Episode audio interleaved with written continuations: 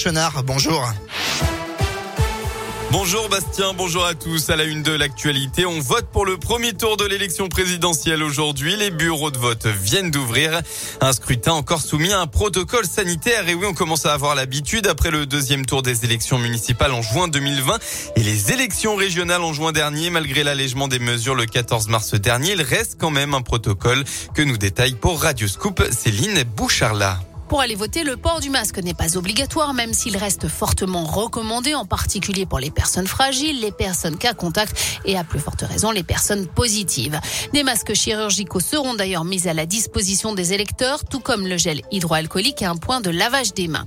Le nombre d'électeurs par bureau de vote n'est pas limité, cependant l'accès pourra être régulé en fonction de l'affluence et l'entrée et la sortie devront être séparés. Le matériel mis à disposition comme les stylos, les urnes et les isoloirs devront être nettoyés régulièrement au cours du scrutin. Le bureau de vote devra également être aéré à raison de 10 minutes toutes les heures. Enfin, des autotests seront à la disposition des personnes participant à l'organisation du scrutin. Et on rappelle que les bureaux de vote seront ouverts jusqu'à 18h, voire même 20h selon les communes. Les premières estimations des résultats du premier tour arriveront, elles, dès 20h.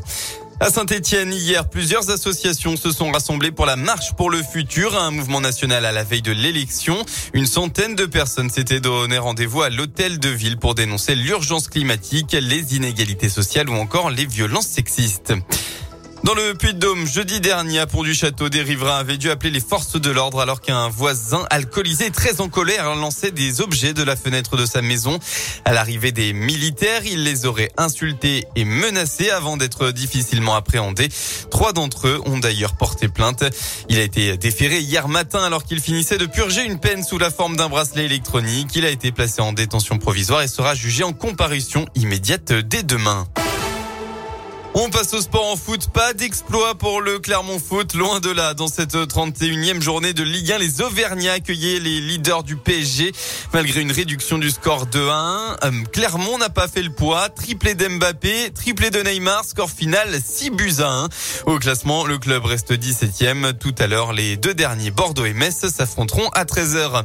En basket, pas d'exploit non plus pour la JL. 27e journée de championnat élite. Les Bressons accueillaient à domicile le leader Boulogne-le-Valois. Malheureusement, le club de l'Ain n'a pas réussi à inverser la tendance et s'est incliné 80 à 73. Bourg perd une place au classement et est 11e. Voilà pour l'essentiel de l'actualité. La météo, enfin, eh bien, il fait froid ce matin. Nouvelle gelée matinale avec quelques brumes dans la région. Ça devrait vite réaugmenter dès le lever du soleil puisqu'aujourd'hui, il n'y aura pas de nuages pour gâcher la fête. En effet, le ciel sera totalement blanc en Auvergne-Rhône-Alpes avec côté Mercure entre 12 et 14 degrés.